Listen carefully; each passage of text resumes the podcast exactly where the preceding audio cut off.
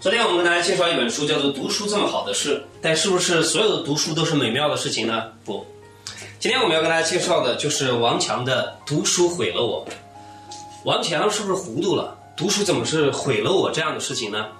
呃，我们乍一看也许会以为这是一个标题党，其实不，他的意思是读书这件事情让我眼睛干、头发掉、腰酸背痛。比如说这是物理意义上，身体上是这样，精神上呢？读书这件事情啊，毁掉了一个旧我，成全了一个新我。就像梁启超先生所说的那样，梁启超大家知道，他一生啊变化实在太多了。比如说他年轻的时候跟着康有为做他的极门弟子，但是后来呢，跟康有为宣布断绝师徒关系。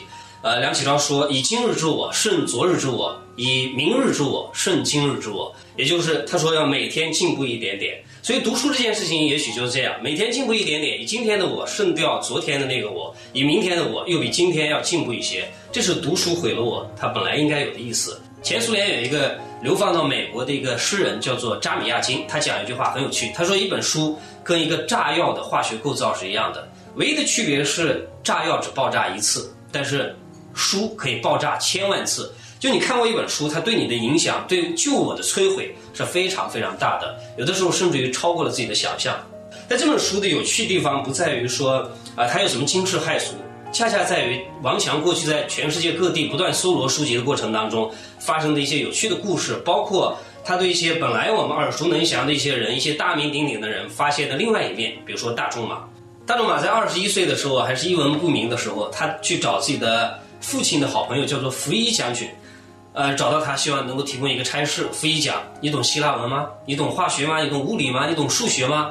呃，对不起，先生，我什么都不懂。呃，那你懂地理吗？你了解历史吗？呃，你可以做其他的什么工作吗？对不起，先生，我太年轻了，我真的一窍不通。他非常的遗憾。福一将军就跟他讲，哎呀，我实在帮不了你。那要不这样，我拿一张纸，你把自己的住址写下来。呃，以后如果有机会的话，我会通知你的。呃，没有办法的大仲马就拿过一张纸，开始写自己的住址。但是，福一看到他写这个住址之后啊，一下子特别的兴奋，说：“哇，你写了这么一手好字，我们终于有救了。”但是这个时候，大仲马就淡淡一笑：“先生，虽然我今天要靠一手好字来养活我，但是迟早有一天，我会用我手里的一支妙笔养活我的全家。我想，这就是一个念书人他的尊贵以及他的骄傲吧。”这是大仲马。呃，还比如说呢，王强先生写到关于左撇子这件事情，呃，左右的问题啊，从来都是超越了文化的意义，它有更深层次的含义在里面。比如在西方世界里面，圣经当中讲，当你施舍的时候，不要让左手知道右手的事情。什么意思呢？就是左手比较下贱，右手呢比较尊贵，右手做过的事情不要让左手知道。但是在中国是不是这样？就是显然在西方世界里面，左是下贱的，右是尊贵的。可是我们在东方世界里面，尤其在中国，我们说男尊女卑，又说男左女右，显然左边是比较尊贵的。但是我们又有一个成语讲“无出其右者”，显然右又变成好事情。在汉朝的时候，右丞相的地位远远超过左丞相，这是大家都知道的事实。所以显然这在这个时候啊，右又超越了左。那么到底这个冲突怎么调和呢？原来是这样，在中国的传统里面啊，丧事上左，吉事。上右，什么意思？就是比较坏的事情、比较糟糕的事情在左边比较好，比如说丧事、办丧事。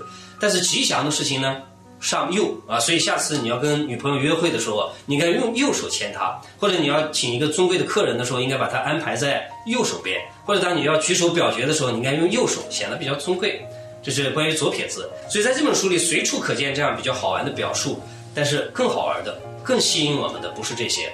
是他作为一个爱书人，过去几年来不断的在全世界各地搜罗书籍啊，看到的风景，碰到的故事。我们知道他最早是新东方的一个老师，啊，是所谓三驾马车之一，是最早的创始人之一啊。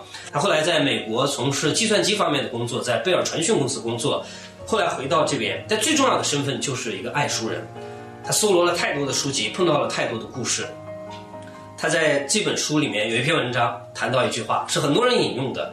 他说：“书房是我的王国，风景收束于此。”这就像法国的一个思想家蒙田所说的那样：“书房是我的王国，我竭力在此进行绝对的统治。”我想，这是一个念书人应该有的尊贵，也是应该有的骄傲。